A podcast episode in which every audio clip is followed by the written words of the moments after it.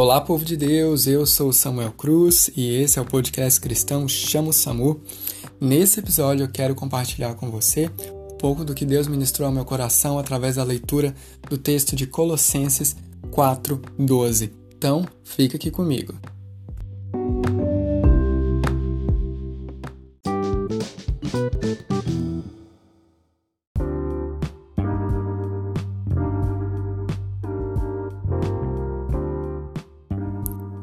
Bom, antes de ler o texto bíblico, quero trazer algumas informações para contextualizar você.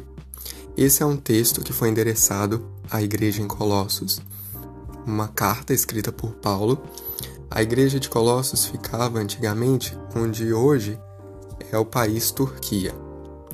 Essa igreja provavelmente ela não foi fundada por Paulo, segundo estudos de historiadores bíblicos, mas por um de seus discípulos chamado Epáfras, de quem eu vou falar um pouco mais lá na frente.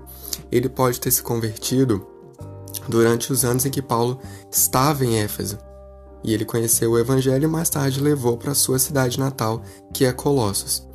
E quando os caminhos de Paulo e Epáfras se cruzaram novamente, Epáfras contou para Paulo que estava acontecendo um pouco na igreja e que alguns ensinamentos heréticos estavam contaminando né, os cristãos daquela igreja.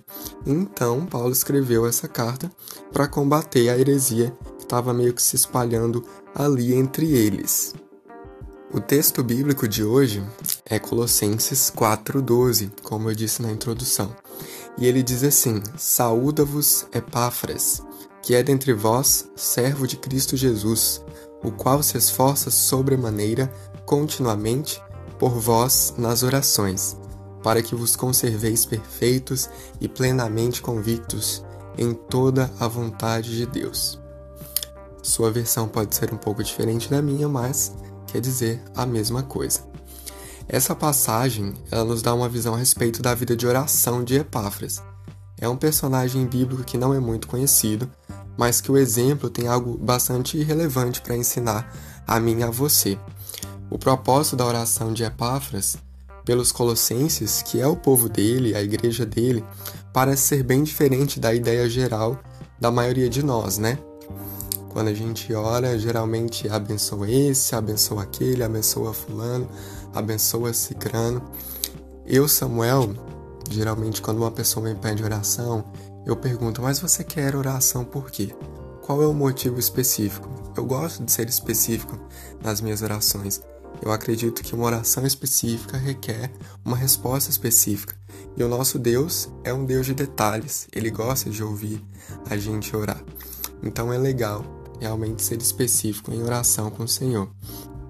E quando eu paro para refletir nesse texto bíblico, eu noto a riqueza expressa nessa frase, para que vos conserveis perfeitos e plenamente convictos em toda a vontade de Deus. Sabe? É muito bonito. Santidade, vida e convicção da vontade de Deus. São dois aspectos fundamentais do propósito de intercessão de Epáfras pelos Colossenses e algo que a gente deve buscar copiar. Deus também chama você e a mim para ter uma vida de santidade e convicção da sua vontade, em meio ao mundo que está muito agitado, perdido e sem temor nenhum. A minha oração, depois de conhecer esse texto bíblico, é que o Senhor me ensine a orar conforme o querer dele.